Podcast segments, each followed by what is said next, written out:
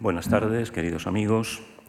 Llegamos ya al, broche, broche final, broche de oro, esperamos, de este, de este segundo ciclo, Creadores de Imperios, que nos ha reunido aquí a lo largo de eh, seis sesiones eh, para ver este panorama de eh, creadores, de reformadores de imperios del mundo antiguo y del mundo, del mundo medieval. Antes de, presentar a nuestro conferenciante, quiero aprovechar, puesto que es eh, la última ocasión en la, que, me dirijo a ustedes, quiero aprovechar para agradecer eh, muy, muy sinceramente a la Fundación Juan March eh, la organización de este ciclo, su apuesta por la cultura, no solo en este, en este ciclo, evidentemente, sino a lo largo de toda su programación. la prueba son ustedes que asisten aquí y que nos siguen por las redes eh, el papel de referente eh, cultural que tiene la Fundación en Madrid y, naturalmente, en las otras sedes eh, que tiene. En, esto, en este periodo en el que, como siempre, ¿no? las humanidades cada vez están más en riesgo o en peligro, pues es muy gratificante que instituciones como la Fundación Juan March haga esta apuesta tan decidida por la cultura y sobre todo por estas especialidades como puede ser la historia, que evidentemente gozan de un gran, eh, de un gran atractivo. Insisto, la prueba son ustedes que asisten a estos, a estos ciclos, lo cual demuestra que les interesa el conocimiento de, la historia, pero que, lamentablemente, en nuestro entorno mm, cada vez parece que, tienen, que tenemos más dificultades para, para eh, mantenernos, o al menos mantener eh, los niveles que, nos gustaría. Bien, dicho esto, insisto, eh, mostrar mi agradecimiento a la Fundación Juan Mar y, por supuesto, a eh, doña Lucía Franco por su, excelente gestión de todo, este, de todo este ciclo y de todos los demás.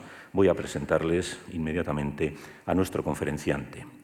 Nuestro conferenciante, el profesor Agustín Alemán Vilamayor, eh, realizó un estudio, un máster en estudios orientales sobre indoiranística en la Universidad de Barcelona y es doctor en filología clásica por la Universidad Autónoma de Barcelona, donde ha impartido docencia desde hace eh, bastantes años, desde el año 1994. Fue profesor titular de filología griega y ahora lo es de lingüística indoeuropea y eh, su tesis doctoral, eh, que se dedicó a, las fuentes sobre los alanos, uno de estos pueblos eh, del área eurasiática, un pueblo nómada, estepario, iranófono, ha sido además traducida a diversas lenguas, entre ellas el inglés y el ruso, cual muestra la proyección internacional de, de, su obra. Obtuvo una distinción de la Generalitat de Cataluña como joven investigador y ha dirigido, ha sido el investigador principal de numerosos proyectos y dirige también y ha dirigido grupos de investigación relacionados con las fuentes eh, clásicas y orientales sobre la Eurasia central, antigua y medieval. Ha organizado eh, congresos de renombre internacional, como el titulado, eh, lo voy a decir en castellano, Escitas, Sármatas, Alanos y Nómadas iranoparlantes de las estepas eurasiáticas, que se celebró en la Universidad de Barcelona y ha sido también director de la revista Faventia, también de la Universidad Autónoma de Barcelona. Creo, por lo tanto, que por su trayectoria, por el conocimiento de primera mano de estas sociedades del mundo estepario, eurasiático, eh, va a ser un excelente eh, orador que nos va a, desvelar eh, la trayectoria de este personaje que todos conocemos, todos hemos oído hablar de Gengis Khan en algún momento, quizá no con la precisión y propiedad que merece, puesto que es un personaje, en cierto modo, mitificado y estamos seguros de que el profesor alemán nos va a dar una lección sobre la realidad y sobre los logros de este personaje con el que concluimos este ciclo. Muchas gracias por su presencia y les dejo con nuestro conferenciante.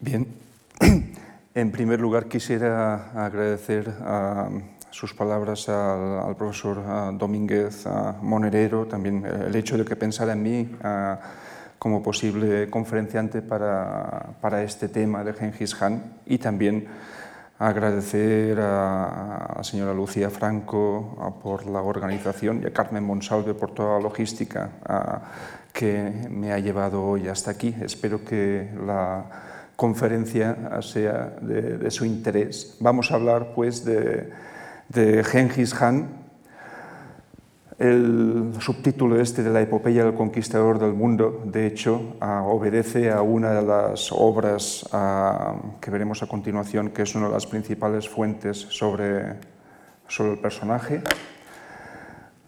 Para el estudio de Genghis Khan tenemos gran cantidad de material. Verán que voy desde lo más reciente hasta lo más antiguo. Tenemos las crónicas mongolas del siglo XVII. En el siglo XVII hay un renacimiento cultural y literario, como el Altan Topchi, el resumen dorado de Lubsan Datsan. Tenemos la, crónica, de la, crónica dinástica de la, de la dinastía Yuan, el Yuanshe, es una de las 24 historias dinásticas es redactada pues, en el momento en que se, se, acaba la dinastía mongola de China, los Yuan, por sus sucesores, los, o por orden de sus sucesores, los Ming. Tenemos historiadores persas como Rashid Din, con la obra esta, el Jamiat Tabarij, el compendio de, de crónicas, o Juveini, Tamalik Juveini, que tiene esta, precisamente la Tarikh Jahangosha, la historia del conquistador del mundo, es la que inspira un poco el título de la conferencia. Son personajes persas que estaban al servicio de los ilhanes de, Persia, actuaban, actuaron como visires de, los, de, los, primeros ilhanes y tenían acceso pues, a la información necesaria para redactar obras con conocimiento de causa sobre, sobre el mundo mongol. Hay muchas otras obras, hay crónicas rusas, hay obras armenias, georgianas, siríacas y por supuesto occidentales en latín o en griego, en autores bizantinos que nos informan sobre los mongoles, aparte de, estas que son quizás las más importantes, pero la más representativa de todas, cuanto menos en lo que respecta a la figura de Genghis Khan, es la siguiente, la historia secreta de los mongoles que, como ven, está redactada, se cree alrededor del año 1240, que hay un problema porque uh, sabemos que fue redactada en el año de la rata. El problema es que el año de la rata es, uh, hay un año de la rata cada, cada 12 años. puede ser 1240, puede ser 1252. Los indicios uh, para fecharlo en esta época Ah, son que ah, no se menciona la muerte del Han Eugedei, el primero que reinó después de Genghis Khan, su hijo, que murió en 1241. Pero, claro, a veces también puede ser que haya, añadidos ah, o falten cosas o por contra haya añadidos de época posterior, porque se mencionan hechos que son posteriores al 1240. Eso es un problema de, de datación. ¿no? Es una obra curiosa porque es una obra escrita en mongol, pero en caracteres chinos. De hecho, aquí tienen... A ver, no sé si tengo... Ah, no, esto es... Ay, perdón. Es el puntero. Ah, sí. De hecho, tendrían aquí, lógicamente, esto se, lee de, arriba abajo y de, de derecha a izquierda entonces aquí tendrían lo que es el título, capítulo 1, y este, este, párrafo primero marcado en rojo es el que tienen aquí y el que tienen también ah, explicado ah, bajo el título. ¿no? Ah, tenemos la, la, transliteración, el texto más grande es la transliteración china del texto mongol, es decir, el mongol escrito en chino es una cosa muy curiosa porque, por ejemplo, a veces hay signos que se usan alfabéticamente con valor, con valor fonético, no con valor silábico, mm, para facilitar la, transcripción. Y después lo que, lo, el texto que tenemos, perdón, aquí más pequeñito, son las glosas chinas que nos informan sobre cuál es el contenido del texto mongol en caracteres chinos. Además, al final hay una traducción al chino para completar. Es una obra muy curiosa, pero es de esta obra, de hecho, de donde sacamos la mayor parte de información sobre los primeros años de Genghis Khan, que son quizás los que marcan uh, un poco lo que serán lo, los derroteros de su vida.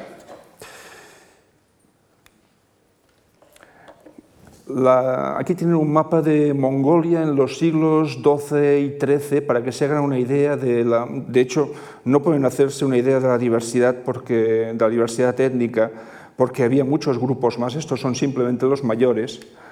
Pero fíjese cómo tenemos así ah, en, el, en, lo que sería estrictamente territorio mongol de, de, izquierda a derecha tribus como los Naiman, los Kereit, los Merkit, los mismos mongoles o los tatar, que de hecho más que tribus son confederaciones de tribus. Aquí hay un problema cuando se trata con pueblos esteparios.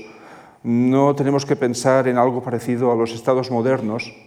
No se trata de pueblos en el sentido en que podríamos hablar en época posterior, sino que se trata muy, muy a menudo de confederaciones tribales que se forman en un momento dado cuando surge la oportunidad de pues, de provecho al, alrededor de un líder carismático, como puede ser un Atila, como puede ser un Genghis Khan, y que mmm, por las mismas fuerzas centrífugas que, los han generado, son confederaciones que se deshacen al poco tiempo. El mapa, el mapa de las estepas pues, cambia periódicamente infinidad de veces y lo que nos llega es básicamente a la información que nos dan los cronistas, que aparte de, estar muchas veces uh, sometida a los prejuicios lógicos, porque son bárbaros que atacan las, las fronteras, pues uh, también a menudo deja, mucho que desear.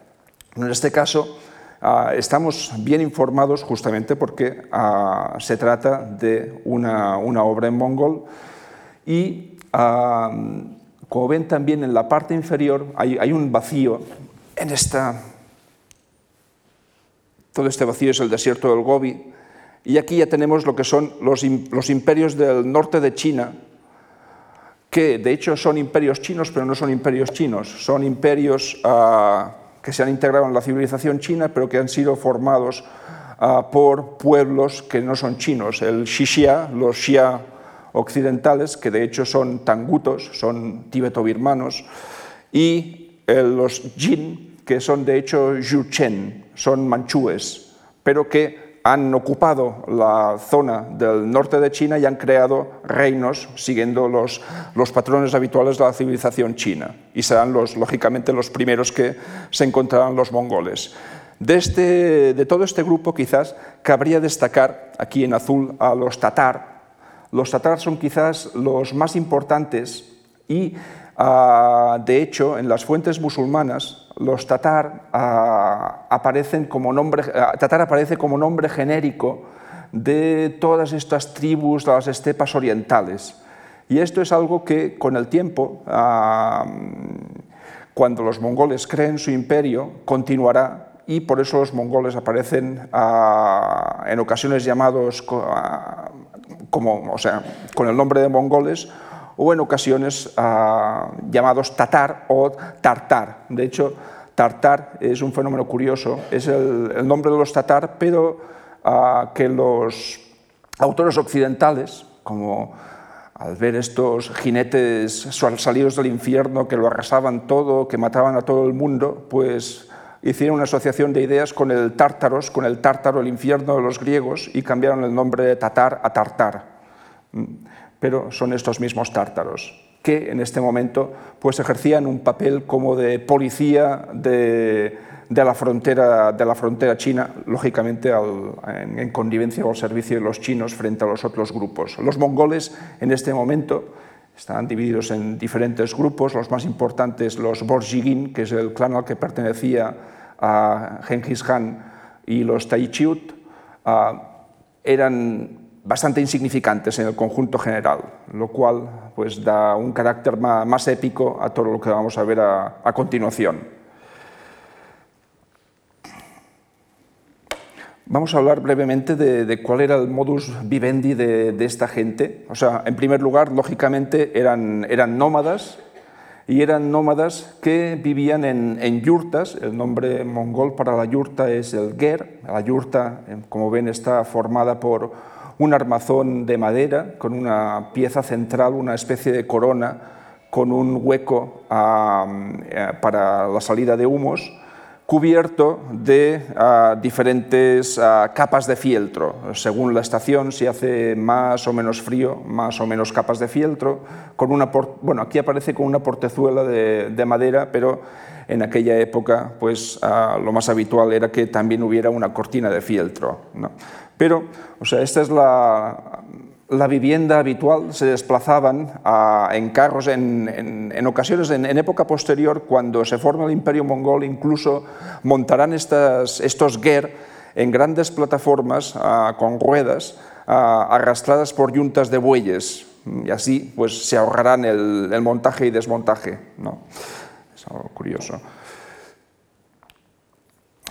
Más interesante es que se trata de una cultura ecuestre, es decir, que gira completamente en torno al caballo. El caballo mongol es un caballo más pequeño, es robusto, con, patas relativamente cortas, ah, pero fuertes, y lógicamente sirve de montura, sirve de transporte y sirve también, pues, lógicamente, para la caballería de las estepas a la hora de hacer la, de hacer la guerra. ¿no? Es tradicional. De hecho, encontramos, ah, he puesto aquí, he querido poner aquí ah, en la parte inferior esta cita de Homero, es una cita de la Ilíada, que habla de los ilustres hipemolgos que se alimentan de leche. Hipemolgos, este hipemolgoi, no es nada más que un nombre parlante que significa ordeñayeguas, que verán que por aquí va la cosa. Los, los ordeñayeguas, los hipemolgos, que se alimentan de leche, porque de hecho la, forma de vida de todas estas, todas estas tribus que se extienden por, por Eurasia Central no ha variado durante, durante siglos, incluso desde, desde, los orígenes escitas hasta, hasta, la época, hasta la época mongol, no son más que diversas reediciones de una forma de vida similar que se repite y se repite. ¿no? En este caso, pues ya saben que el, caballo sirve para todo. Mm, el caballo, si hace falta, se lo comen, ah, lo ordeñan a las yeguas, lógicamente, y con ellas ah, elaboran el, el airak. Ah, es lo que los turcos llaman el kumis, que es una bebida alcohólica, mm, es lo que, lo que tienen aquí. De hecho, los, los mongoles tendrán a menudo mucho, mucha debilidad por la bebida y algunos hanes como Egudei o Guguk morirán relativamente uh, jóvenes, entre otros motivos probablemente por el, por el abuso continuado del alcohol que les destroza la salud. O todo se aprovecha, incluso esta, esta imagen que tenemos arriba a la derecha, esto es el argal, esto no son más que montones o pilas de tortas de bosta seca de caballo, que es el combustible para quemar, porque es que no hay nada más para quemar. Esto es lo que sirve para hacer el fuego. Pero toda la economía gira alrededor de, ah, del caballo. Entonces pueden imaginarse con, esta, con esta, este entorno tan limitado, entre comillas, además con unas temperaturas que varían quizás entre 40 grados ah, positivos y 40 grados negativos según la, según la estación, pues que los mongoles son unos individuos ah, muy curtidos y ah, con gran capacidad para, para, para sobrevivir y para imponerse a cualquier situación. El problema es que en la época de Genghis Khan, como en la mayoría de épocas, en lo que respecta a los nómadas, pues se dedicaban básicamente a, buscar los mejores pastos, a robarse los caballos, a, hacer la, guerra y, a raptarse a las mujeres, y poco más. La verdad es que está en un estadio de civilización pues, relativamente atrasado. Pasamos ya a hablar directamente de, de Genghis Khan, que en un principio, pues su nombre ya sabemos que no es Genghis Khan, sino que es Temujin. Temujin era hijo de Yesugei Baatur y de Heolun. Yesugei Baatur era del clan Borjigin. No era un Han él mismo, aunque era nieto de un, de un, de un antiguo Han, de Jabul Han. Y uh, su mujer era Heolun Ujin de la tribu Ulhunut. Heolun, de hecho, había sido la esposa de un, de un merkit llamado Yeke Chiledu, pero uh, siguiendo el uso que comentábamos hace un momento, pues en un momento dado uh, llega Yesugei y, y, se la lleva delante, bueno, delante de su marido que huye como un conejo porque si no lo matan. Uh, y entonces Así llega a ser su, su, esposa, su esposa principal, que le da pues, cuatro hijos y una hija, ¿no? Temujin, Hazar, Hachiun, Temuge y Temulun. Fíjense, el, el tema este Temu que se repite en los, en los tres nombres está relacionado con el, tur, con el turco-mongol Temur, que significa hierro, es el, mismo que sale en el nombre de Timur, de Tamerlán. ¿no? De hecho, Temujin tiene un sufijo agente, es algo así como herrero.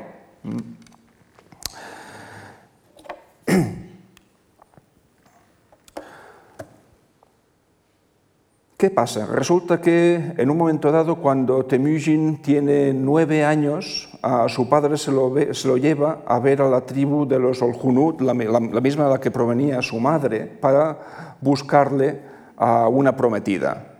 O sea, se prometían en época relativamente, bueno, bastante temprana, como pueden ver. De hecho, Así es como lo promete a una muchacha llamada Berthe, que es hija de un tal Dei Sechen, que tenía 10 años, un año más que él, cuando él contaba 9. El problema es que cuando vuelve de, de este viaje, uh, Yesugei se encuentra con unos tatar, con unos tártaros, y prueba a la comida o bebida que le dan. El problema es que los tártaros eran sus enemigos, sus enemigos endémicos, sus enemigos hereditarios, pero será la situación de que, claro, a no aceptar lo que le ofrecen es como, como demostrar que, que, tiene miedo de ellos y esto es lo que lo pierde porque los tártaros lo envenenan y muere poco después. En el momento en que Yesugei uh, muere, todo el grupo que mm, se había uh, reunido uh, a su alrededor se dispersa, un poco lo que habíamos comentado, especialmente los Tayichiut, mm, que a partir de entonces serán precisamente por un tiempo los principales enemigos de Temujin, porque ante el temor de que, de que, el chico, que es el primogénito, se, se vengue, pues lo perseguirán, lo harán prisionero, Temujin conseguirá escapar, lo volverán a capturar. Hay un montón de aventuras durante este periodo que, que obviaremos. ¿no? Claro, Heolun, la madre, se queda abandonada con el clan. Bueno, aquí, de hecho, Huelga decir que la imagen que, que tenemos aquí de Yesugei uh, forma parte de las típicas imágenes de, retratos uh, chinos de, de, época dinastía Yuan, igual que el que hemos visto de, de Genghis Khan al principio. Aparece como padre del fundador de la, de la dinastía la imagen de la madre aquí con los cuatro hijos y la, y la hija en brazos, bueno, y el lobo como animal totémico. Esto es una, lógicamente una ilustración de, época reciente, obra de un, artista ruso, pero como suele pasar en estos casos, no tenemos imágenes de, de Heolun, he tenido que recurrir, a esto. Uh, entonces, se encuentran pues, lo, Heolun con sus hijos, acompa, acompañada de uh, Xochiguel, que es otra mujer de, de Yesugei, que también le había dado dos hijos llamados Bekter y Belgutei, un poco para demostrar, para demostrar ya el cariz que, que, presenta el personaje en un momento dado, como Bekter uh, le robaba lo que cazaba o lo que pescaba, pues Temujin, con la ayuda de sus eh, hermanos, decide darle muerte, mata a su hermanastro mm, para, para evitar que, uh, para imponerse al, grupo. ¿no? Entonces, como decía, hay el líder de los, tar, de los que es Tarjutai, pues, suele, suele perseguirlo para, por miedo de que cuando sea, se haga mayor pues quiera vengarse, que de hecho es lo que a fin de cuentas acabará sucediendo. Un día, por ejemplo, le roban los caballos y entonces por suerte encuentra a un muchacho llamado Borchuk que lo ayuda y consigue recuperarlos y así van sobreviviendo en unas condiciones muy precarias. En los primeros momentos quizás a partir de lo que podían recolectar, cuando los chicos se hacen mayores, pues ya a partir de, la caza, pero con una infancia muy difícil. El caso es que con el paso del tiempo siete años más tarde, cuando ya se encuentra en una situación que considera más o menos estable, pues Temujin decide ir a ver a, a, a, a, reclamarle a su prometida, a Berthe, y Berthe pues, eh, se une a él como, como primera esposa, tendrá muchas más, y principal.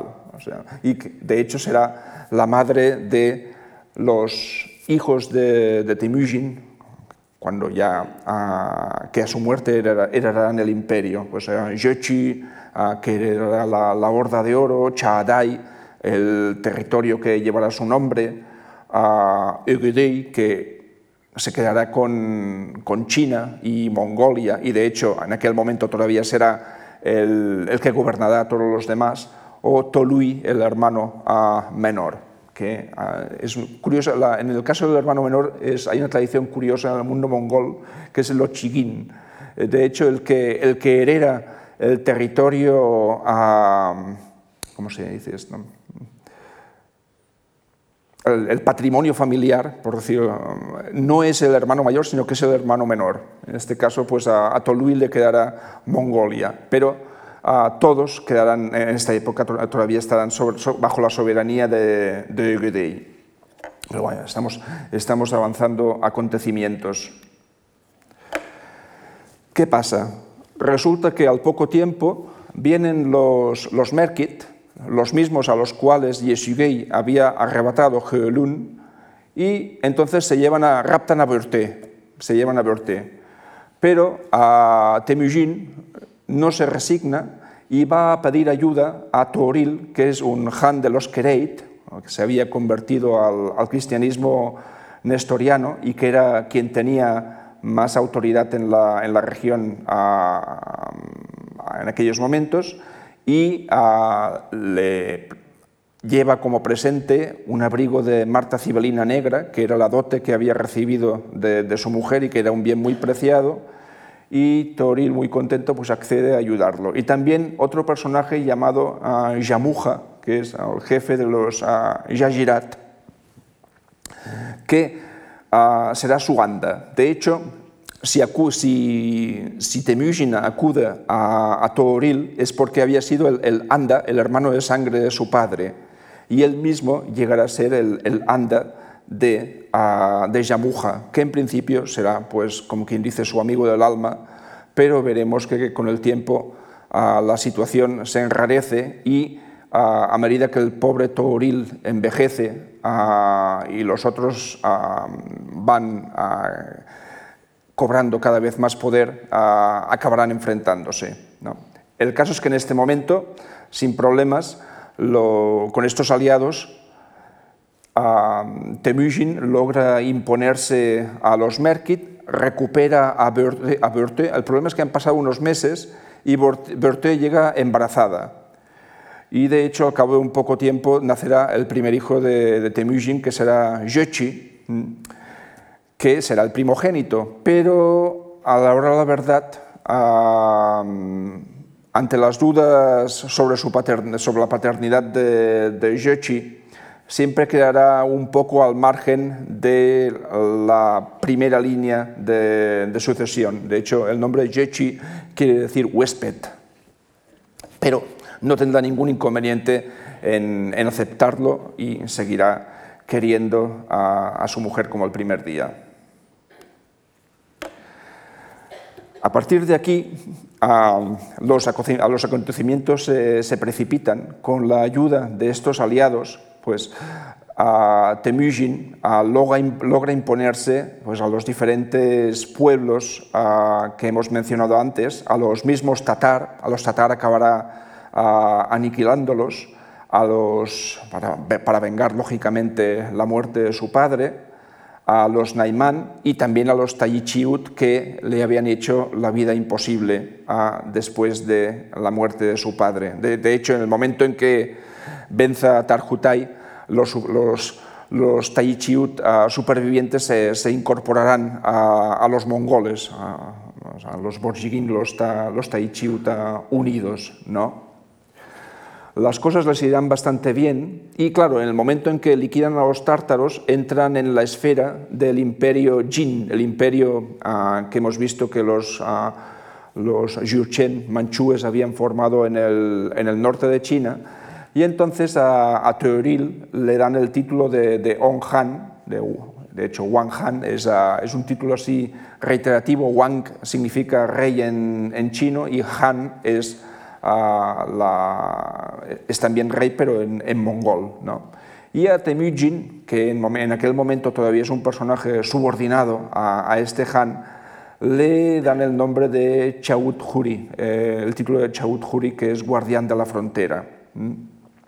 Pero, como comentábamos antes, ah, progresivamente se van distanciando a Genghis, a Temujin, perdón, Temujin y Yamuja, y finalmente acaban enfrentándose. Ah, hay dos, dos, grandes batallas, ah, incluso al final Yamuja consigue atraer a su lado al mismo Toril, pero uh, Temujin logra imponerse en todos los casos, a veces tras, tras mucho esfuerzo, y finalmente, tras, tras vencer a Toril y tras la muerte de Yamuja, que es ah, finalmente capturado y, estrangulado. De hecho, la, tradición mongol prohibía, ah, prohibía el derramamiento de sangre en el caso del ajusticiamiento de nobles.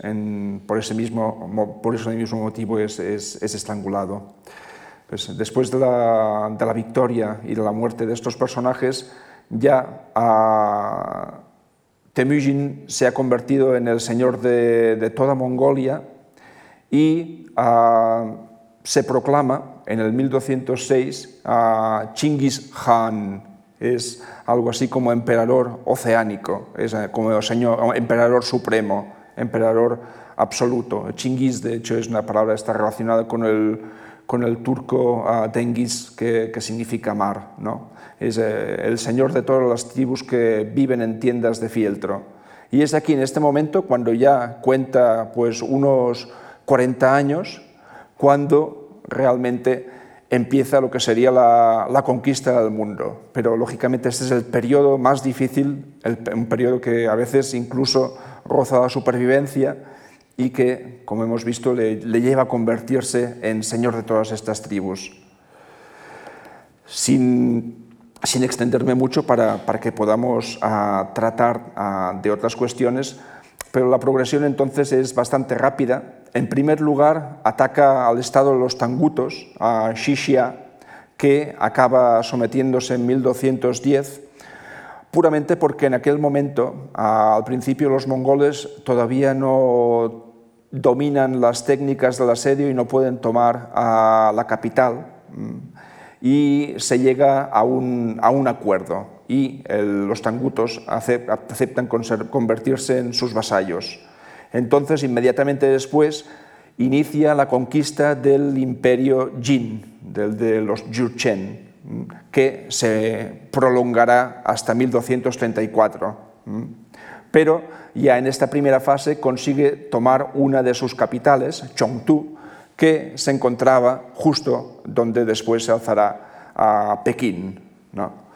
Y más adelante ataca al oeste el territorio de los Xiliao, los Liao occidentales. Aquí hay un problema porque los uh, Jin, los Yurchen, habían reemplazado a otra dinastía bárbara, que eran los, los Liao, que también eran, en este caso eran gitán, eran próximos a los mongoles, Pero en el momento en que los ah, sustituyeron, parte de estos liaos, liaos se había desplazado hacia Asia Central y había creado un reino importante en, en Asia Central, que es este de los Xiliao, o que en las fuentes, en las fuentes árabes aparece como Jara Hitai, los Hitai negros. Eh, en este momento, pues, ah, ahora sí ya, Genghis Khan marchará ah, contra, contra, esta, contra este reino y también lo, lo, someterá a, contra todo pronóstico con, con relativa facilidad. El siguiente, o sea, hay una expansión en estos años, continúa siempre la, guerra contra el imperio Jin, pero ah, la atención de, de, de, Genghis Khan se desplaza hacia el oeste y es así como emprende una serie de campañas contra el imperio corasmio. Corasmia es una región que conocemos desde, desde la antigüedad, es la región que se encuentra en la desembocadura de, del Amudarya y del Sirdarya, el Oxus y el Yaxartes de, los antiguos, aquí en la, en la zona al sur de, mar de Aral, del mar de Aral. y uh, en esta época, un personaje llamado Muhammad, uh, Muhammad, Ah, crea un imperio bastante importante que ocupa buena parte de Transoxiana y también del Irán oriental, aunque a la hora de la verdad ah, se trata de un, de un, gigante de pies de barro que no soporta ni el primer embate. Ah, en el momento en que entra en contacto con Genghis Khan, en un momento dado se siente fuerte como para ejecutar a sus embajadores y lo pagará con la, pérdida de su reino. Y acabará, de hecho, no llegará a enfrentarse al conquistador, sino que huirá y acabará muriendo miserablemente en una isla en el mar Caspio. Ah, de hecho, la, lucha la conquistará su hijo, como veremos a continuación. Es en estos años que se produce una, una, gran cabalgada. Es interesante que los mongoles en este momento no tienen la intención tanto de conquistar como de saquear o de explorar.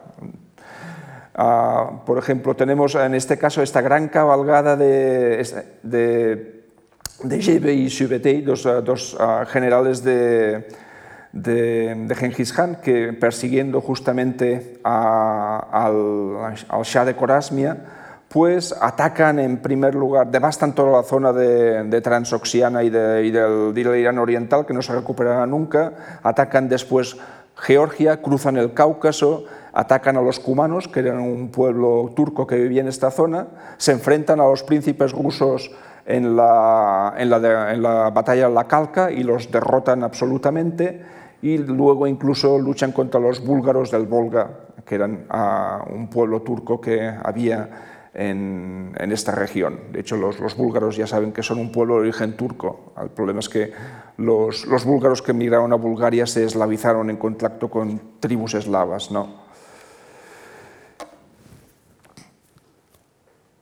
Durante estos años resulta que los tangutos ah, se niegan en un momento dado a proporcionar tropas para continuar todas estas campañas en el oeste también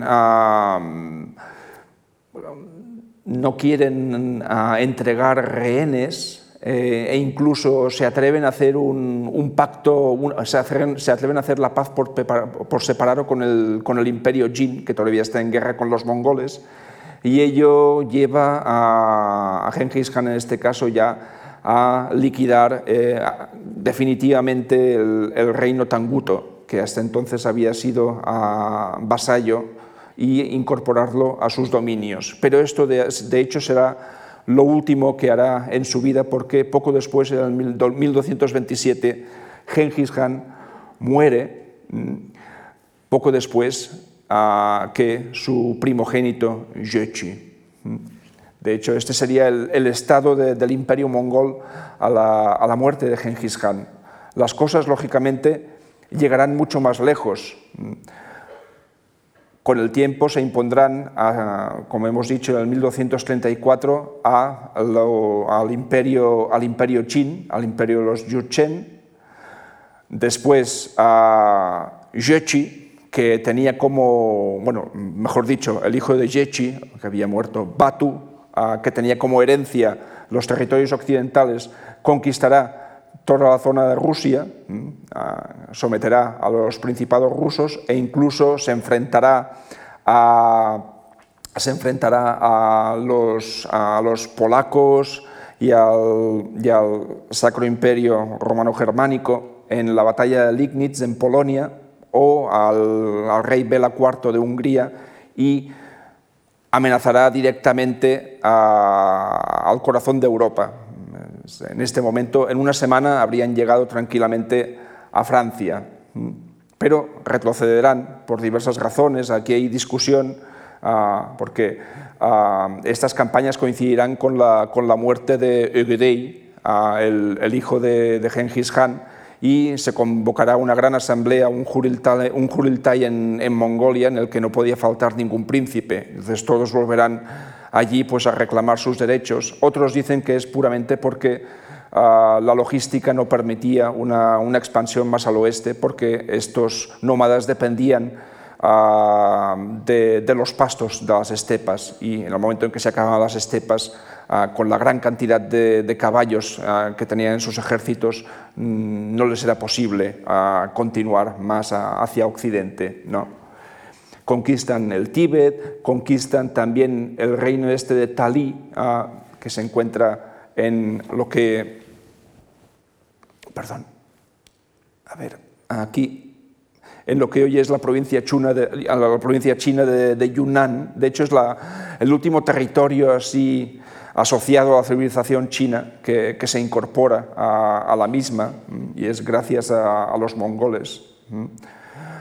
Hülegu, un nieto de, de Genghis Khan, llevará a cabo una serie de campañas en el Lorestán contra los loris, que son unas tribus iraníes, acabará con la fortaleza de, Alamut, la fortaleza de los asesinos, y conquistará la, Siria. ¿no? Pero, sin embargo, Uh, entonces encontrará la horma de su zapato porque uh, no podrá vencer a los mamelucos de Egipto, que lo vencerán en la, en la batalla de Ain Jalut, y allí se detendrá la expansión, uh, la expansión mongola. También someterán a, a los restos de los, los de Anatolia, mm, o para, para, acabar con esta semblanza de lo que es el imperio mongol posterior a la muerte de, de Genghis, el episodio más conocido es la, destrucción del imperio Song, eh, es decir, el imperio realmente chino, el imperio de los Nansong, los Song del Sud,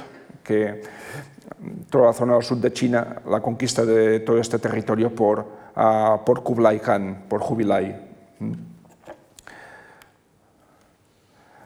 Como simplemente a título de curiosidad, todos estos, todos estos territorios en principio se mantendrán unidos, pero lógicamente un imperio tan grande acabará dividiéndose en, en diversas partes. Por una parte, tenemos el imperio Yuan, que dominará a los territorios de, de China y Mongolia, el Hanato de Chagatai en Asia Central, la Horda de Oro ocupando los, los principados rusos y finalmente el, el, Ilhanato en la zona de Persia y todo el Próximo Oriente hasta, hasta Anatolia. ¿Mm? Vamos a ver ahora cuáles son un poco las, las claves de, del éxito de los mongoles y uh, centrándonos más en la figura de Genghis Khan, qué parte de, de, mérito tiene en toda, esta, en toda esta expansión. Hasta ahora hemos visto un poco su capacidad de, de, resili de resiliencia, de enfrentarse a situaciones increíblemente difíciles, traumáticas, a la muerte por envenenamiento del padre, a la supervivencia en unas condiciones precarias, al enfrentamiento con el hermanastro, el rapto de, de su mujer, eh, él mismo cayendo prisionero de sus enemigos, pero logrando escapar. Mm, pero más allá de todo esto, lógicamente, el personaje debía tener una capacidad de liderazgo importante que hizo que las diferentes tribus a las que iba venciendo acabaran incorporándose pues, a su proyecto de, nación mongol que acabó imponiéndose. ¿no? Pero vamos a ver los elementos con los que contaba. Los guerreros mongoles, tal como aparecen aquí caracterizados, son básicamente arqueros, arqueros pues, a, caballo, como hemos visto, cuando hablamos de esta, de esta cultura ecuestre. Los arcos mongoles son arcos fabricados a partir de diferentes partes hechas de, madera, de cuerdo y de tendón encoladas con pegamentos de, origen animal y ah, generalmente ah, estos arcos iban dentro de una, de una corteza de abedul ah, para protegerlos de la humedad que precisamente podía estropear este pegamento. ¿no? También llevaban una, una fun, también, también llevaban un carcaj, lógicamente, con, la, con las flechas. aquí aparecen con este abrigo atado a la derecha, con botas de, cuero, con, suelas, con suelas gruesas. Este sería más o menos, esta sería la caracterización de un, de un guerrero mongol. ¿Qué hace, uh, ¿qué hace Genghis Khan para perfeccionar, por decirlo de alguna forma, este, estas unidades militares que ya existían en cierto modo desde, desde tiempos ah, muy antiguos. En primer lugar, bueno, de hecho el problema es este, no lo crea, sino que lo perfecciona. Es, perfecciona la, división decimal de las, de las, unidades. De hecho, esta, esta división decimal existía desde, desde muy antiguo. Por ejemplo, aquí como ven, hay unidades de 10, 100, 1000 y 10.000 hombres y cada una tiene su comandante ah, correspondiente. Aquí he utilizado, aquí podría haber usado decurión o centurión, pero es que sonaba demasiado romano. Por eso he usado decarca, hecatontarca, quiliarca, miliarca, que son los términos así griegos ah, que ya se utilizan pues, ah, antes de Cristo de hecho para denominar a las, unidades persas que también ah, ya seguían en aquella época criterios decimales, porque los mismos persas, los iranios, habían llegado también de Asia Central. O sea, es, una, es, una, este uso de, la organización decimal es, es, muy antiguo y también está asociado a la, a la logística, porque permite controlar lo que uno es capaz de aquello de lo que uno es capaz de ocuparse. Por ejemplo, un hombre, un hombre se puede ocupar de 10 caballos y de 100 ovejas, y así ah, puedes saber si tendrás suficiente pasto o si necesitas moverte a, otra, a otro lugar, por ejemplo. Entonces, lo, interesante es que ah, cuando instituye estos comandantes de, unidades decimales, Genghis Khan refuerza la idea de, lealtad y obediencia entre comandantes y subordinados, hasta el punto de que estaba prohibido hacer traslados de una unidad de, un tumen, de una unidad de 10.000 a otra bajo pena de muerte o sea, lo que intenta lógicamente es crear como una solidaridad interna de los miembros de una misma unidad para que eh, luchen codo con codo. Pero hace más cosas. Para reforzar la disciplina, mm, organiza batidas de caza, pero batidas de caza monumentales. Es decir, se trata de enviar a exploradores a un territorio muy amplio para que controlen a ver si encuentran animales y entonces a continuación se procede a un ejercicio que a la hora de la verdad es una, es, una cacería, pero es un ejercicio militar porque incluso participan, participan varios, varios tumen, varias unidades de 10.000, es un ejercicio masivo, y ah, entonces se forma un enorme círculo de tropas alrededor de estos animales que se va ah, reduciendo cada vez más, ah, quizás al principio incluso se trata de cientos de kilómetros, pero al final se, se reduce a unos 15 kilómetros y en ese momento, cuando todos los animales están atrapados dentro, pues es cuando se procede a la cacería pero además la, normativa es muy estricta. O sea, si algún soldado ah, deja escapar a un solo animal de los que se encuentran acorralados, ah, es castigado o incluso ah, se le castiga con la pena de muerte.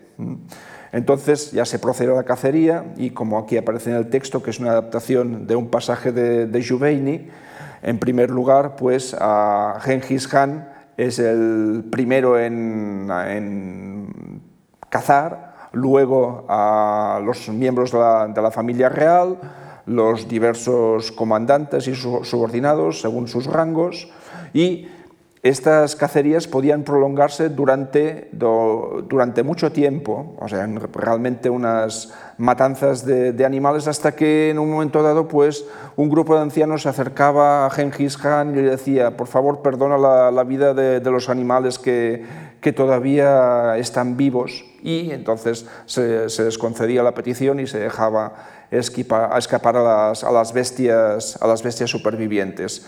Pero de hecho estas, estas técnicas ah, de caza son las mismas que se aplicarán después en el campo de batalla contra los enemigos. O sea, es un ejercicio interesante. De hecho, hay diversas estrategias militares que utilizan los mongoles de, forma, recurrente. Tenemos bueno, la táctica Fabia, de hecho, el, nombre es a partir de Quinto Fabio Máximo, no es, no es inventada por los mongoles, sino que ya existe desde época los romanos, cuanto menos, pero consiste básicamente en hostigar al enemigo que se encuentra en una posición ah, ventajosa sin cargar frontalmente ah, contra él para no exponerse esperando a que él abandone para entonces sí atacarlo.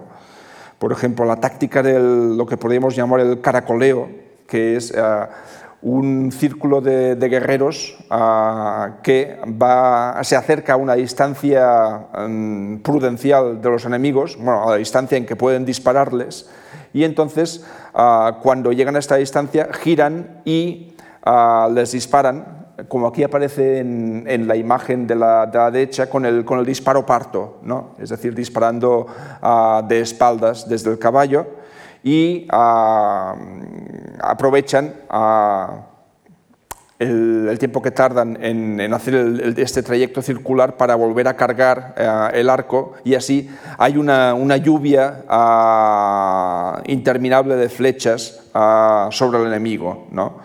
Por ejemplo, otra táctica es cuando abren ah, una vía de salida a, un enemigo que se encuentra rodeado ah, para impedir que este, que este enemigo luche a muerte porque, porque ve que no tiene escapatoria. Ah, hacen ver que, se abre un flanco para que puedan escapar y en el momento en que escapan, en lugar de, de enfrentarse a los mongoles, pues aprovechan y es cuando los atacan y acaban con ellos. O otra táctica que es muy antigua, que por ejemplo la, vemos también en la, batalla, de, ya en la batalla de, Carras, de Craso contra los partos, que también eran un pueblo que había llegado a las estepas, es la retirada fingida, es decir, se ataca al enemigo con un grupo reducido, se finge que se ha sido vencido, y entonces ah, el enemigo, pensando que ha vencido la batalla, pues ah, persigue a, los fugitivos. Pero en un momento dado, los fugitivos ah, se vuelven, lanzan una lluvia de flechas y al mismo tiempo aparecen desde las alas contingentes que estaban escondidos y los atacan lateralmente y, los, los despedazan. Vaya. Son, son tácticas que se repiten en, diversas ocasiones y que contribuyen al éxito de los mongoles.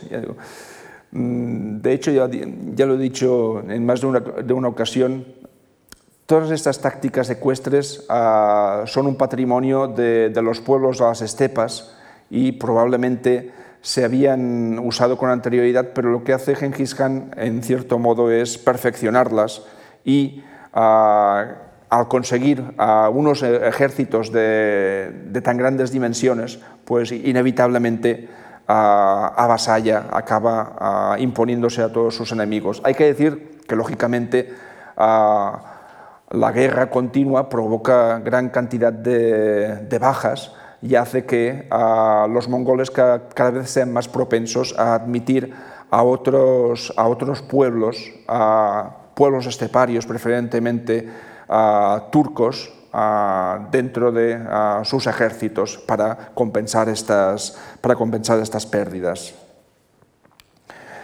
Ahora bien, lo que más tristemente célebres ha hecho los mongoles ha sido el uso del, terror como, como arma de control. Como hemos dicho antes, por ejemplo, toda la zona del Irán oriental ah, y de Transoxiana no se recuperó jamás de las incursiones mongoles. Ah, por ejemplo, aquí, aquí aparecen las, ruinas ah, de Merv en la, en la imagen de arriba a la izquierda.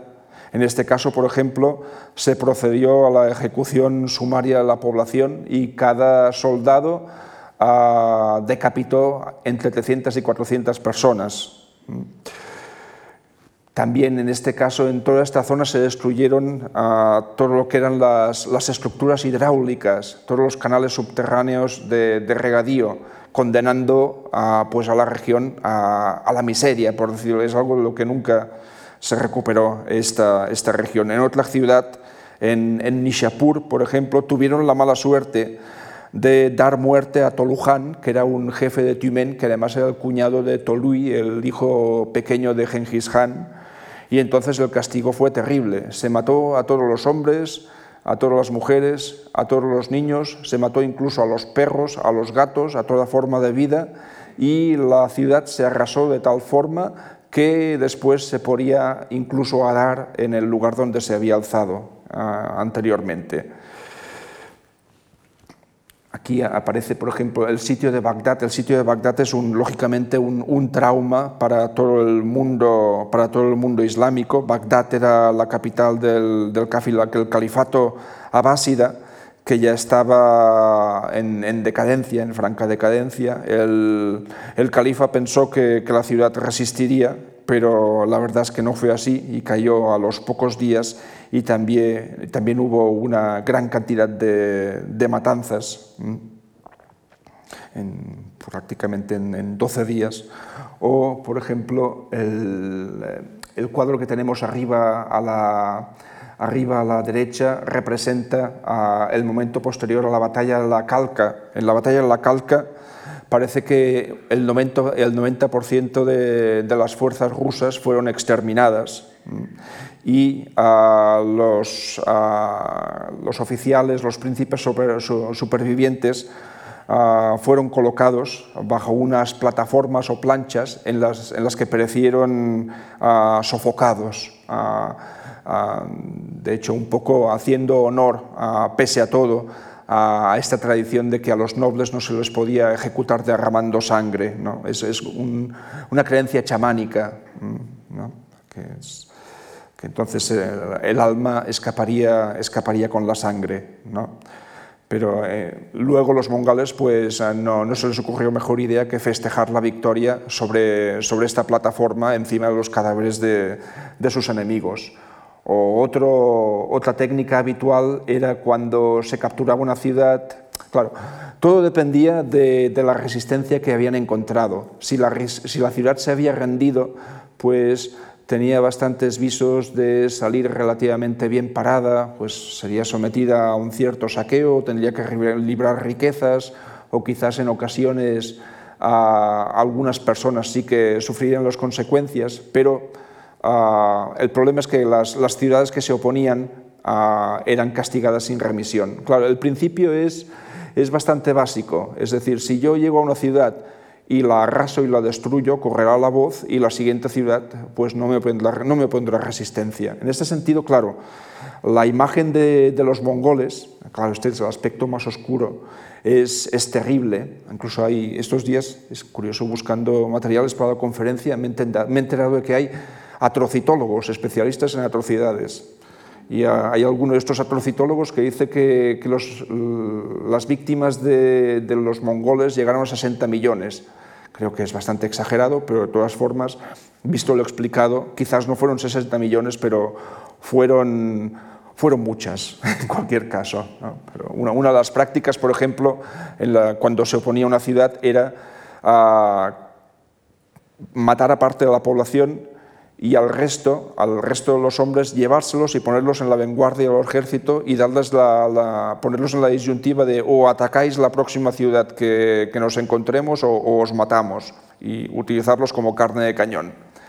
Es decir, tácticas de estas hay ah, diversas, es como una especie de galería de los horrores mm, que haría palidecer a, más de, de un genocida de época posterior pero el problema es hasta qué punto, que se ha, planteado, hasta qué punto aquí hay una, una, actitud puramente de crueldad o de sadismo. El problema básicamente es que los, los mongoles no saben qué hacer con los sedentarios.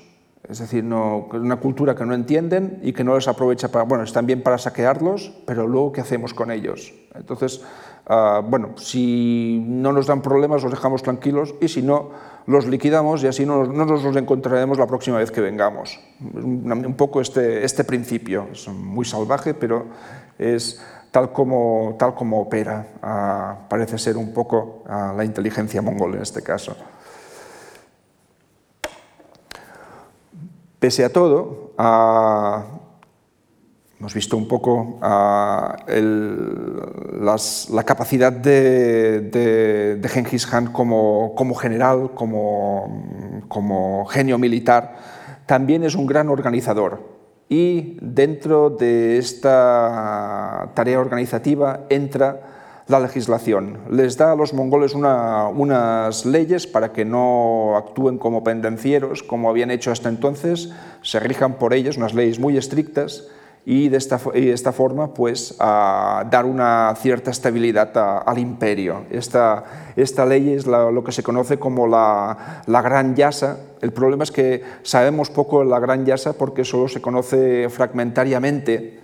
Tenemos menciones de una u otra ley en diversos autores, por ejemplo aquí Al-Makrisi, que es un autor árabe, Grigor Aknertsi es un autor armenio que tiene una obra titulada La historia de la nación de los arqueros, justamente sobre los, uh, sobre los uh, mongoles, uh, Juveini, que ya hemos mencionado, o Barebreus, que es uno de los autores de, de la tradición siríaca oriental. En unos y otros encontramos pues, pinceladas sobre cómo debía ser este, este código legal que, que se impuso. ¿no?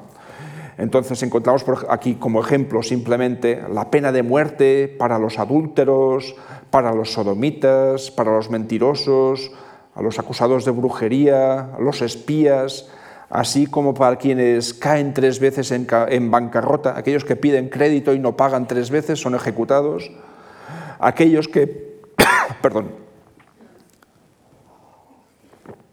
aquellos que procuran comida o ropa a un cautivo sin permiso de su captor, aquellos que no entregan a un esclavo fugitivo o incluso aquellos que orinan en agua o cenizas. Aquí debe haber algunas, algunas prácticas en origen chamánicas o quizás alguna influencia del, zoroastrismo. Por este. De hecho, ah, había una, también una, una cierta una de las costumbres mongoles era no derramar agua, quizás porque era un, bien escaso, pero en cualquier caso no, estaba permitido derramar agua ni para lavarse, ni para mm, lavar los, ah, lavar los utensilios, ah, para nada, ah, con lo cual la, higiene personal, pues la verdad dejaba bastante que desear, pero quizás está un poco asociado también con, con esta idea que aparece aquí. ¿no? Otro logro muy importante es la organización del, correo de postas. el correo de posta, que suele, suele darse este nombre de, de Yam, que es un nombre ruso, pero de hecho justamente es un nombre ruso, no es el nombre mongol que es Örtege. Yam es, uh, de hecho los rusos después uh, tomaron la idea y uh, la aplicaron en la, en la, época de la Rusia zarista, es decir, cuando todos conocemos la historia de, de Miguel Strogoff, el correo del zar, es justamente esto, pero es una idea tomada de los mongoles. El correo de postas es uh, una idea de Genghis Khan que permite que la comunicación con uh, las diversas partes del imperio, que cada vez es más grande, uh, sea fluida y que las órdenes circulen con, con, celeridad. ¿no? Es decir, hay un servicio de correo montado, hay estaciones de, pantas, de postas preparadas donde hay comida y alojamiento para los animales y para los jinetes, entonces estos, estos uh, jinetes podían cubrir 200 o 300 kilómetros uh, diarios, pero en ocasiones cuando había una emergencia, pues uh, cambiando de jinete o directamente reventando a los caballos, se podían llegar a cubrir 2000, 2500, hasta 2.000 kilómetros en un tiempo récord. Claro, esto facilita mucho la comunicación dentro del imperio, que es una de las bazas que también le, dará estabilidad, al menos por un tiempo. También es interesante uh, la existencia de estas tablillas de, autoridad. Las tablillas de autoridad uh, que aparecen en, en diferentes formatos y, y, en, diferentes, en diferentes lenguas, identificaban a, a su portador y le, per, le, permitían reclamar bienes y servicios de la, de la población civil o también le, les permitían utilizar justamente estas, estas estaciones de postas. Yo, como ha comentado el, el profesor Domínguez Monedero, había trabajado sobre las fuentes sobre los alanos, los alanos también en un momento dado como uh, eran un pueblo nómada estepario, se integraron bien dentro de la estructura del imperio mongol y los utilizaron a, menudo como mercenarios en, en, diferentes partes del imperio, especialmente en la, en la China yuan. Y es curioso porque se, se conservan en el, en el Yuan She, en la historia dinástica, biografías de estos alanos y a, a, medida que van subiendo de rango van obteniendo diferentes tablillas, de, de, menos a, de menor a, a, mayor rango tenemos la tablilla dorada, la tablilla, la tablilla del tigre, la tablilla del tigre dorada o las tablillas del tigre con una, dos o tres perlas. ¿no? Uh, ¿Me estoy pasando mucho? No. Ah. Perdón. uh, una cuestión interesante es la cuestión de la religión.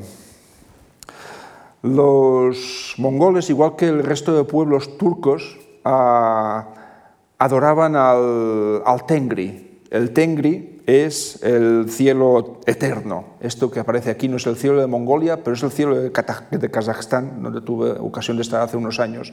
Y cuando vi aquel cielo aquel día pensé, el Tengri debía ser una cosa así, o al menos la idea del Tengri les debía venir después de ver un, cielo como este. ¿no? Es decir, los mongoles tenían la costumbre de subir a lo alto las montañas uh, para invocarlos, se descubrían uh, y entonces también se echaban el cinturón sobre la espalda.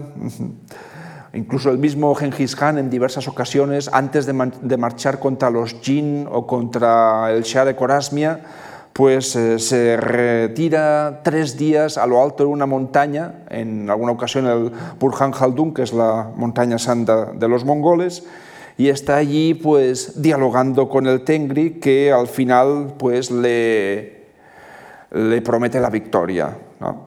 O, por ejemplo, en el momento en que es proclamado Chinggis Khan, este Han o este emperador oceánico, recibe precisamente el apoyo de, un chamán que se llama Kököchü, que es su hermanastro, el, el padre de Kököchü, se había casado con, con la madre de, de, de Genghis Khan después de enviudar.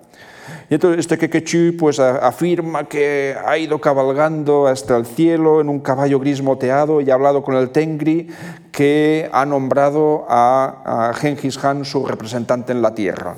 De hecho, las, las relaciones con Kököchü al final se estropearán porque resulta que conseguirá tanto poder que tratará de indisponer con pretextos religiosos a, a Khan con sus hermanos, primero con, con Hasar mm, y luego con Temüge, y al final, de hecho, serán su madre y su mujer las que dirán, oye, que este ah, está intentando barrer para casa y el mismo, el mismo Genghis Khan verá que tiene razón y ordenará a tres soldados que, que le rompan la espalda a Kököchü sin derramar sangre.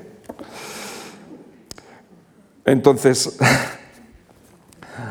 una cuestión curiosa, claro, en un momento dado los, los pueblos turcos y mongoles seguían este culto al, cielo, pero ah, resulta que, claro, empiezan a tener contacto con otras religiones, pues, al taoísmo, el confucianismo, ah, el budismo, el, ah, islam, a, medida que, especialmente a medida que, que amplían su imperio, y curiosamente toman una decisión muy original, que es optar por la tolerancia religiosa.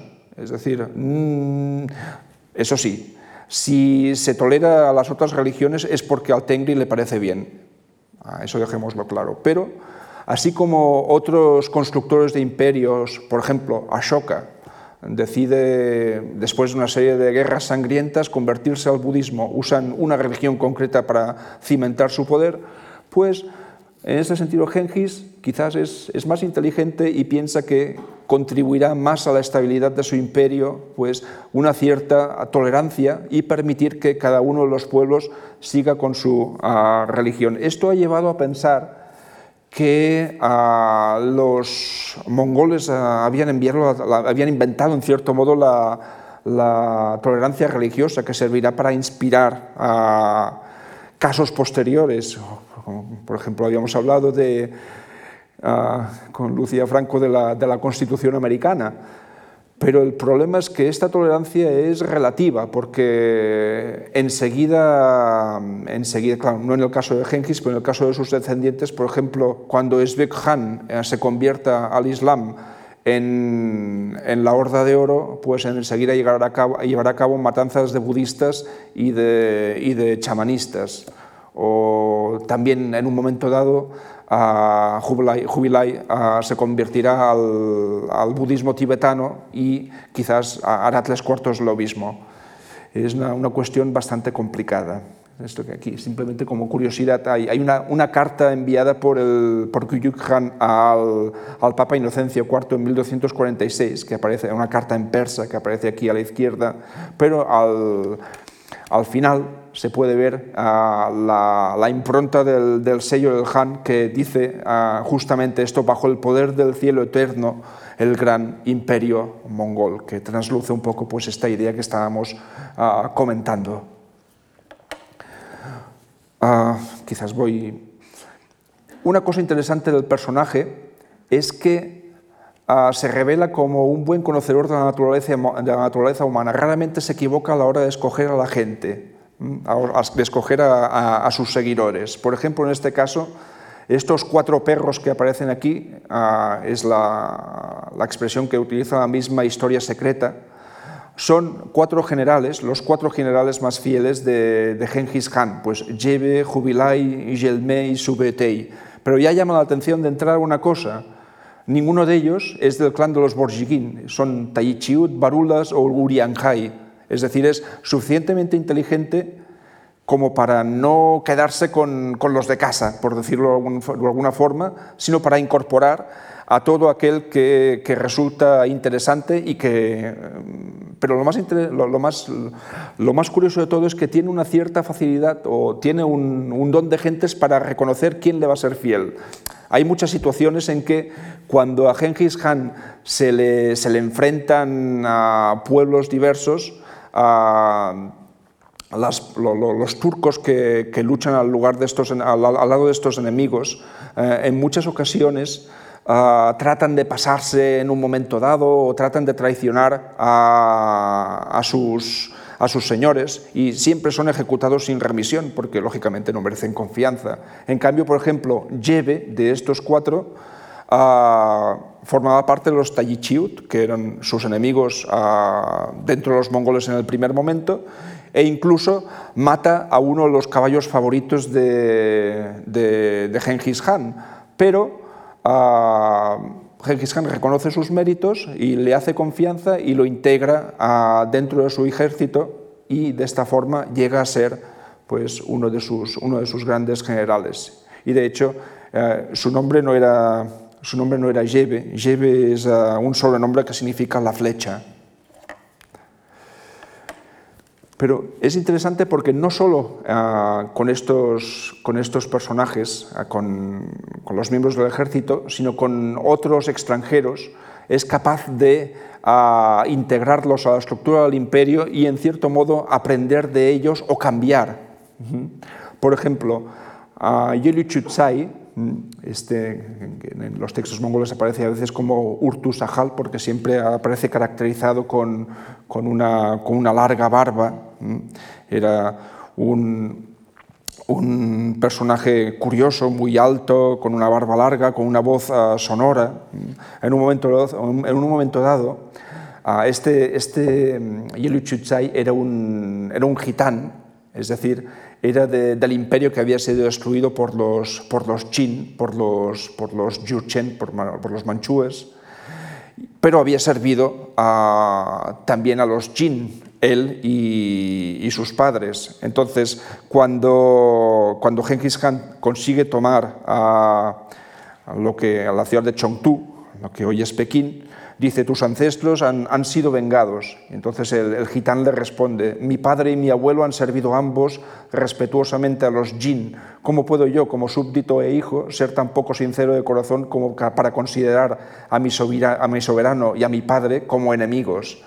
Es decir, estas, estas reacciones en que uh, el personaje no se presta a la adulación o a complacerle, sino que pues, da una, una respuesta sincera y, lógica, pues sorprenden a, a Genghis Khan. Es también, este personaje es el que parece que en un momento dado le dijo aquello de que los imperios se podían conquistar a caballo, pero no se podían gobernar a caballo, y fue justamente el que empezó a a separar lo que era el poder civil uh, del militar y a introducir impuestos y gravámenes. Es la cuestión es, a ver, también en lugar de matar a la gente, ¿por qué no les cobras impuestos y saldas ganando?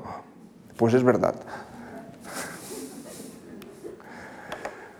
Por ejemplo, tenemos aquí a Mahmud Yalawach y su hijo Mahmud Bek, que son mercaderes, mercaderes corasmios. El corasmio era una lengua irania media, pero en este momento los corasmios ya eran turcófonos, eran musulmanes y este personaje se convertirá en el jefe de la Cancillería de, del Turquestán, un poco pues continuando esta, esta labor de, de Yeluchichai, y será el que diseñe el censo de población, que lógicamente facilitará lo que es la, la recaudación de impuestos y creará los dos impuestos principales, el impuesto de capitación por las personas y el impuesto agrícola. Y no es extraño que sea en este entorno musulmán donde aparezcan las primeras, las primeras monedas mongolas. En este caso pues tenemos dinares, dinares de oro, oro de, de Genghis Khan que llevan leyendas en árabe, mm, relacionadas con citas coránicas en la parte izquierda, pero en la parte, en la parte derecha, que a veces es difícil saber qué es el anverso y qué es el reverso, pues con la leyenda esta de el, el Han justo, uh, supremo, Genghis Khan. Otra cuestión interesante, captura a un uigur llamado Tata o Tatar Tonga eh, hacia 1204, que era el guardián de los sellos de, los Naimán, una de las tribus sometidas. Y este uigur uh, creará para él, o mejor dicho, adaptará para él la escritura uigur al mongol.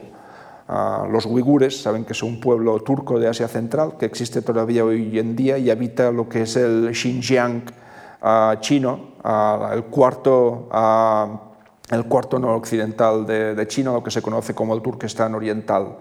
Entonces, estos uigures habían recibido la, la escritura, por así decirlo, los mercaderes sogdianos que venían de Transoxiana, y ellos mismos la pasarán, entre comillas, a los mongoles que la utilizarán a partir de, este momento. Esta es la, escritura nacional. Bueno, hoy, los mongoles escriben en cirílico en gran parte, pero todavía utilizan esta, escritura como, escritura nacional. De hecho, es, es curioso porque Genghis Khan será toda su vida un analfabeto, pero sin embargo reconocerá cuál es el valor de la escritura y favorecerá el uso de la misma dentro de su imperio. Más adelante, su nieto Jubilai Khan, que como hemos dicho se convirtió al, budismo tibetano, creará una nueva escritura, esta inspirada en el, alfabeto tibetano, que es el Paxpa, pero esta no, no tendrá éxito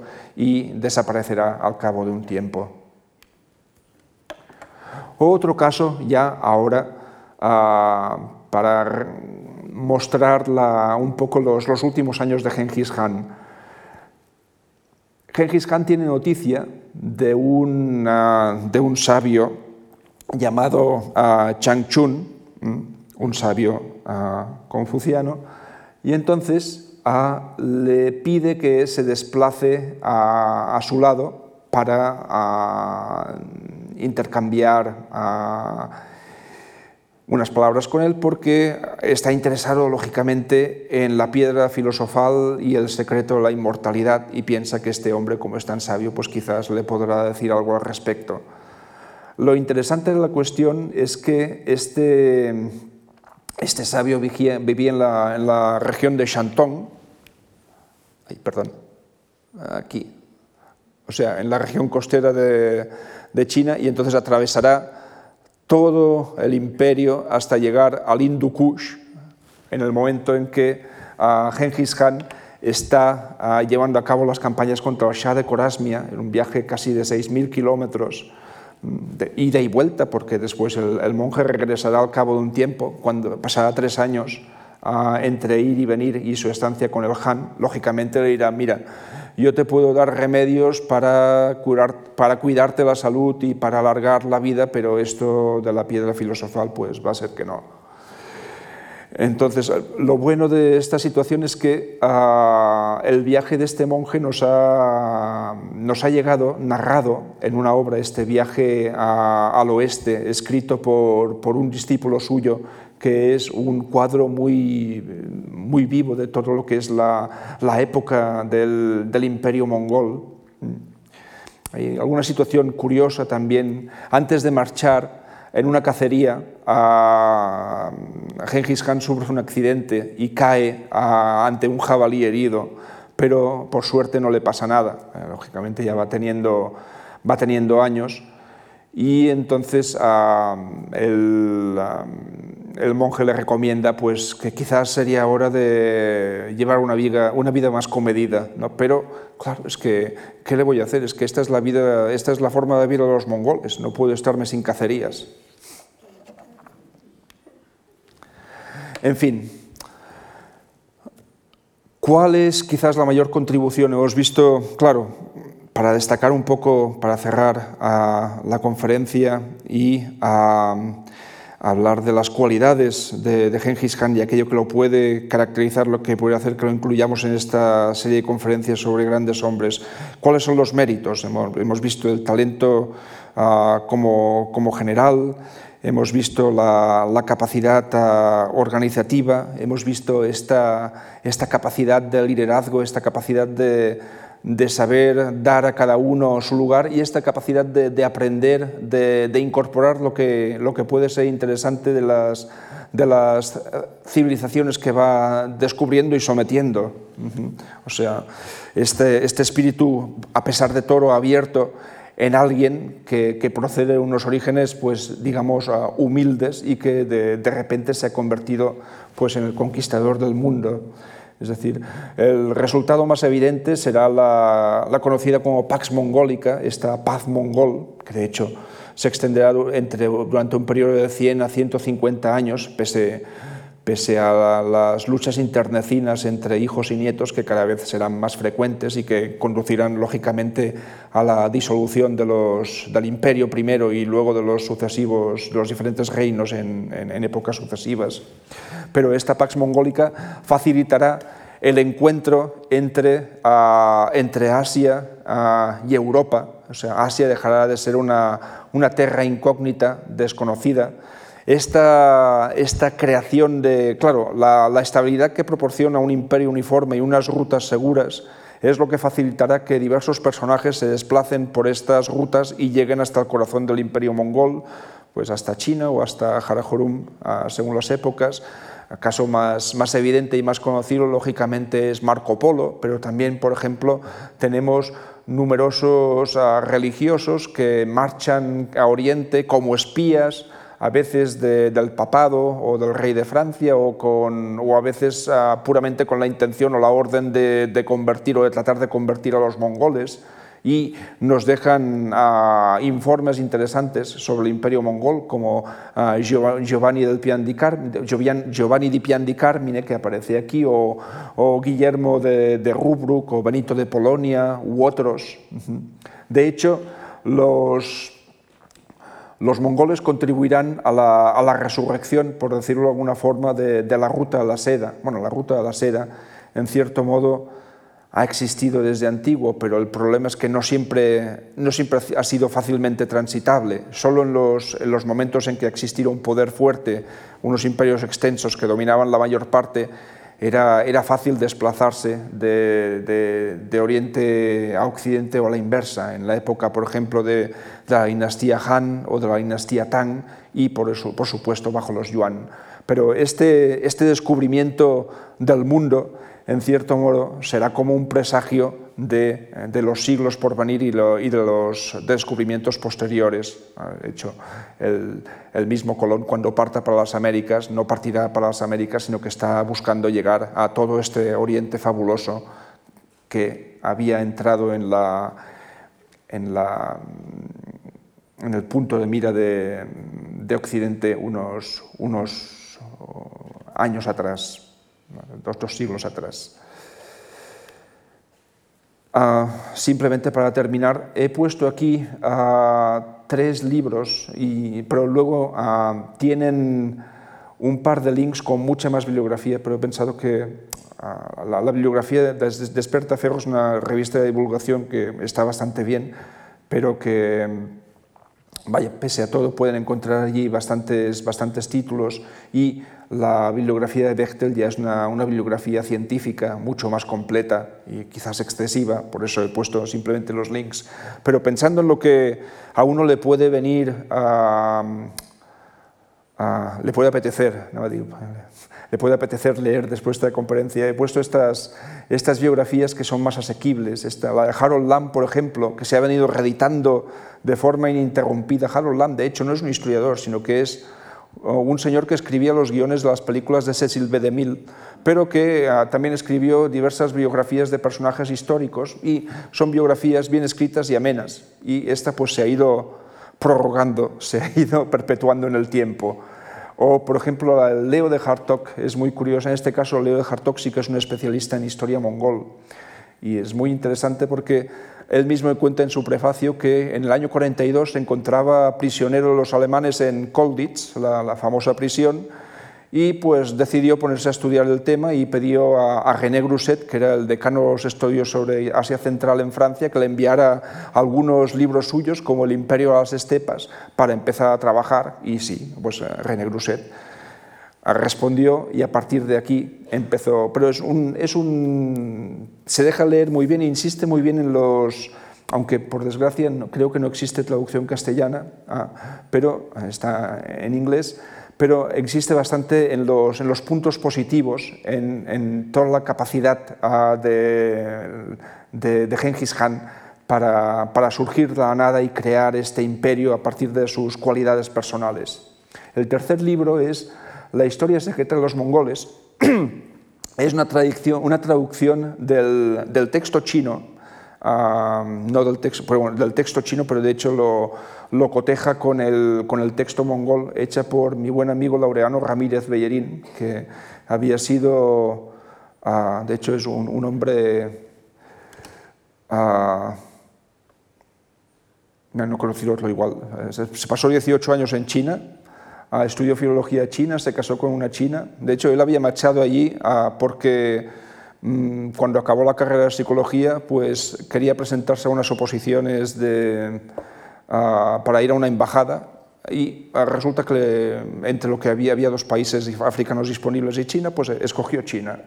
Y, pero se convirtió quizás durante mucho tiempo en uno de los pocos traductores jurados de chinos aquí en España. Hizo docencia en la, en la Universidad Autónoma de, Barcelona, en la, en la, Escuela de Traducción e Interpretación. Y luego, pues, cuando se jubiló, se volvió a China y no ha sabido más de él.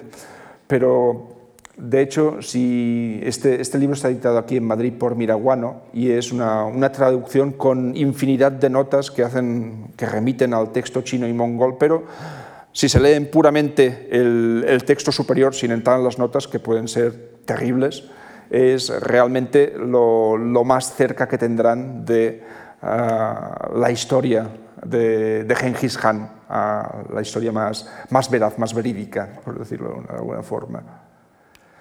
En fin, muchas gracias por su atención y su paciencia. Espero que les haya interesado y buenas tardes.